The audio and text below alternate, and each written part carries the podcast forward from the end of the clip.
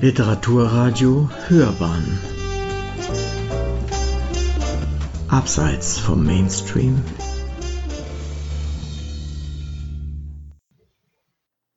Zeichen und Zeiten. Tom Kromer Warten auf nichts.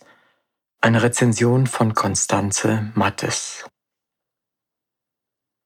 Ich bin ein Mensch und ich habe Hunger. Sein Zuhause ist die Straße. Er lebt von der Hand in den Mund, zieht von Suppenküche zu Suppenküche, von Armenhaus zu Armenhaus. Leerstehende Gebäude oder Waggons bieten ihm nur kurzzeitig ein Obdach. Arbeit findet er, wie so viele andere, keine. Es sind die harten Jahre der Wirtschaftskrise, die Zeit der großen Depression nach dem Börsencrash 1929. Der Amerikaner Tom Cromer, er lebte 1906 bis 1969, hat seine Erlebnisse niedergeschrieben, als er ganz unten obdachlos ist, als Hobo durch das Land reist. Sein eindrücklicher Roman Warten auf nichts erschien 1935, geriet in Vergessenheit und kann allerdings nun wieder entdeckt werden. Erstmals auch in deutscher Übersetzung. Kind einer Arbeiterfamilie.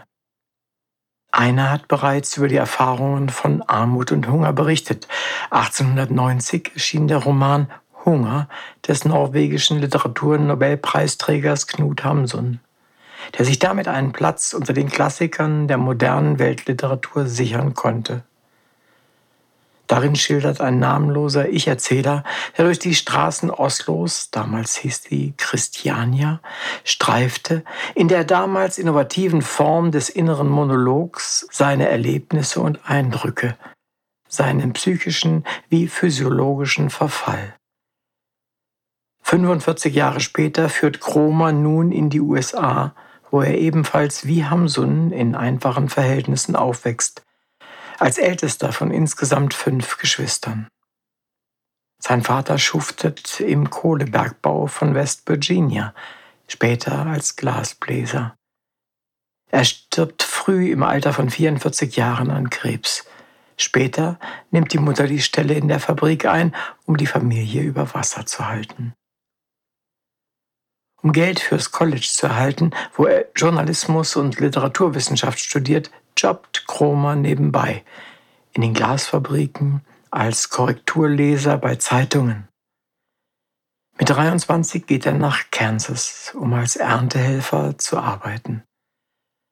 Doch eine Stelle findet er nicht. Er zieht mehrere Jahre durchs Land auf jenen Waggons, die er auch in seinem autobiografischen Roman schildert. Der Hunger wird zum stetigen Begleiter. Almosen sind rar. Er lernt Gewalt, manchmal auch Mitmenschlichkeit kennen, ist Hass, Erniedrigung und seiner eigenen Hilflosigkeit ausgesetzt. Die Gesellschaft mag nicht mit der traurigen Möglichkeit eines Lebenswegs konfrontiert werden, dem wirtschaftlichen wie sozialen Abstieg und seinen Folgen, die jeden von uns treffen können. In seiner Zeit als Penner wird er zu einer Gefängnisstrafe verurteilt. Mehr als ein Jahr verbringt er zudem in einem Arbeitslager. Die Sprache der Straße. In zwölf Kapiteln zeichnet Kromer verschiedene Szenen seines Alltags nach. Es sind Begegnungen, Auseinandersetzungen mit Polizisten und Ladenbesitzern, Beschreibungen von der nervenaufreibenden Suche nach Essen und Geld, Manchmal berichtet er von Schicksalsgefährten. Wie Karl, einem Schriftsteller, der über Armut schreibt, aber kaum Geld verdient. In einem Kapitel schildert er, wie er sich prostituiert, um einen sicheren Schlafplatz zu erhalten. In einem anderen, wie er den Mantel eines Tuberkulosekranken an sich nimmt und Yvonne, eine Prostituierte, trifft. Chromers Stil ist markant. Seine Sprache klar, fast kantig, ohne poetische Ausschmückungen, sondern in den derben Worten der Straße gehalten.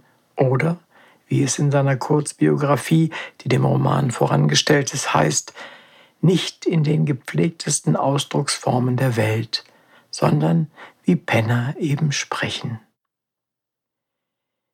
Wie Viehzeug zwängten sie uns in den Transporter. Wir sind Vieh für die, zur Hölle mit denen. Irgendwann lässt die einer dafür blechen. Zehn Minuten hecheln wir so nach Luft, eng an eng wie Sardinen. In seinem Nachwort erzählt Herausgeber und Übersetzer Stefan Schöberlein nicht nur von der Grabplatte Tom Kromers auf dem Spring Hill Cemetery in Huntington, der Heimatstadt des Autors. Er blickt darüber hinaus zurück, wie es der Roman in die Literaturwelt geschafft hat. 1935 erscheint Warten auf nichts.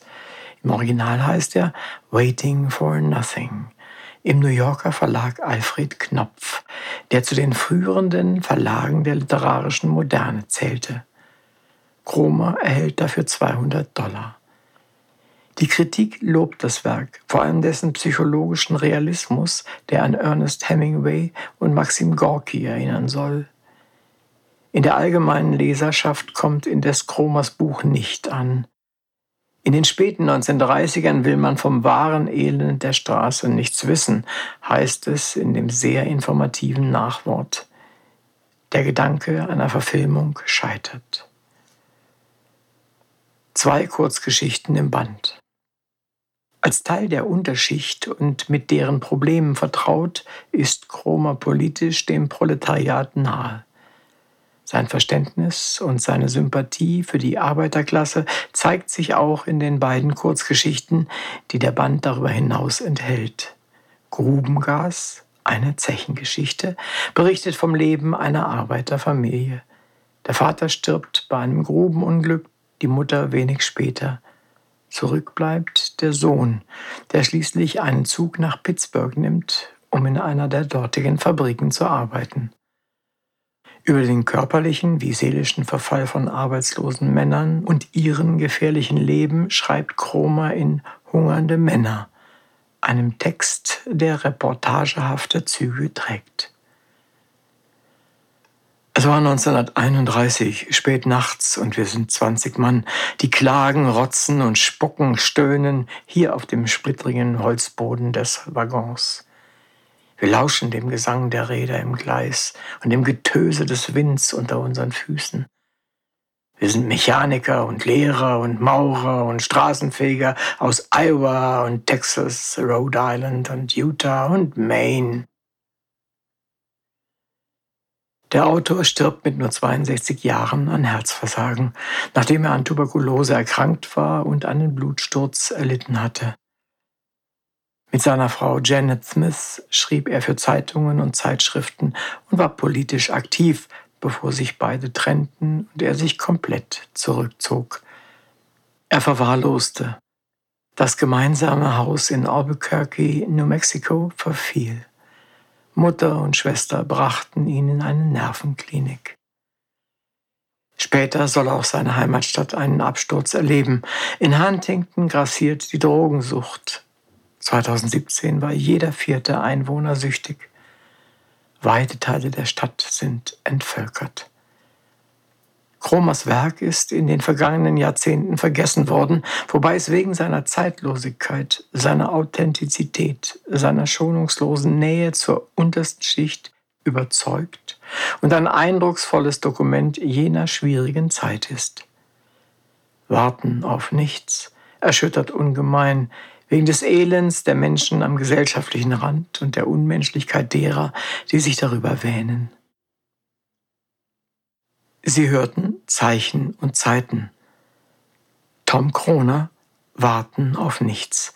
Eine Rezension von Konstanze Mattes. Sprecher Uwe Kulnig.